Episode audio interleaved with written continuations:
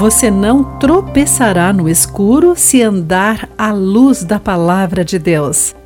Olá, querido amigo do Pão Diário. Muito bem-vindo à nossa mensagem de esperança e encorajamento do dia.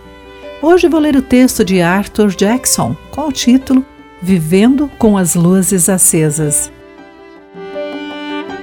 Meu colega de trabalho e eu havíamos feito uma viagem longa e era tarde quando começamos a voltar.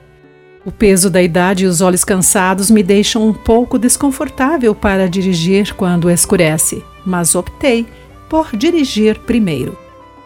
Estava com as mãos no volante e os olhos fixos na estrada, pouco iluminada.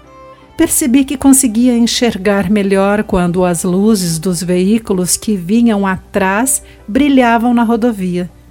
Senti alívio quando meu amigo por fim assumiu a direção só então ele descobriu que eu estivera dirigindo com faróis para neblina, não com os faróis normais.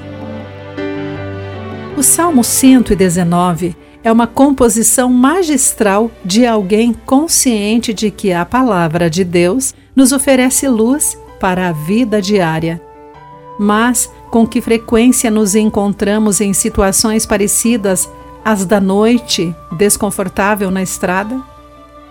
Desnecessariamente nos esforçamos para ver e às vezes nos desviamos dos melhores caminhos, porque nos esquecemos de usar a luz da palavra de Deus. O Salmo 119 nos encoraja a sermos intencionais e ligar um interruptor de luz. O que acontece quando o fazemos? Encontramos sabedoria para a pureza descobrimos novas motivações e encorajamento para evitar desvios. E quando vivemos com as luzes ligadas, o louvor do salmista muito provavelmente se torna o nosso louvor. Como eu amo a tua lei, penso nela o dia todo.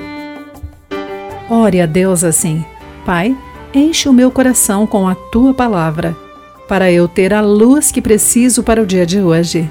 Querido amigo, guarde isso em seu coração. Aqui foi Clarice Fogaça com a mensagem do dia.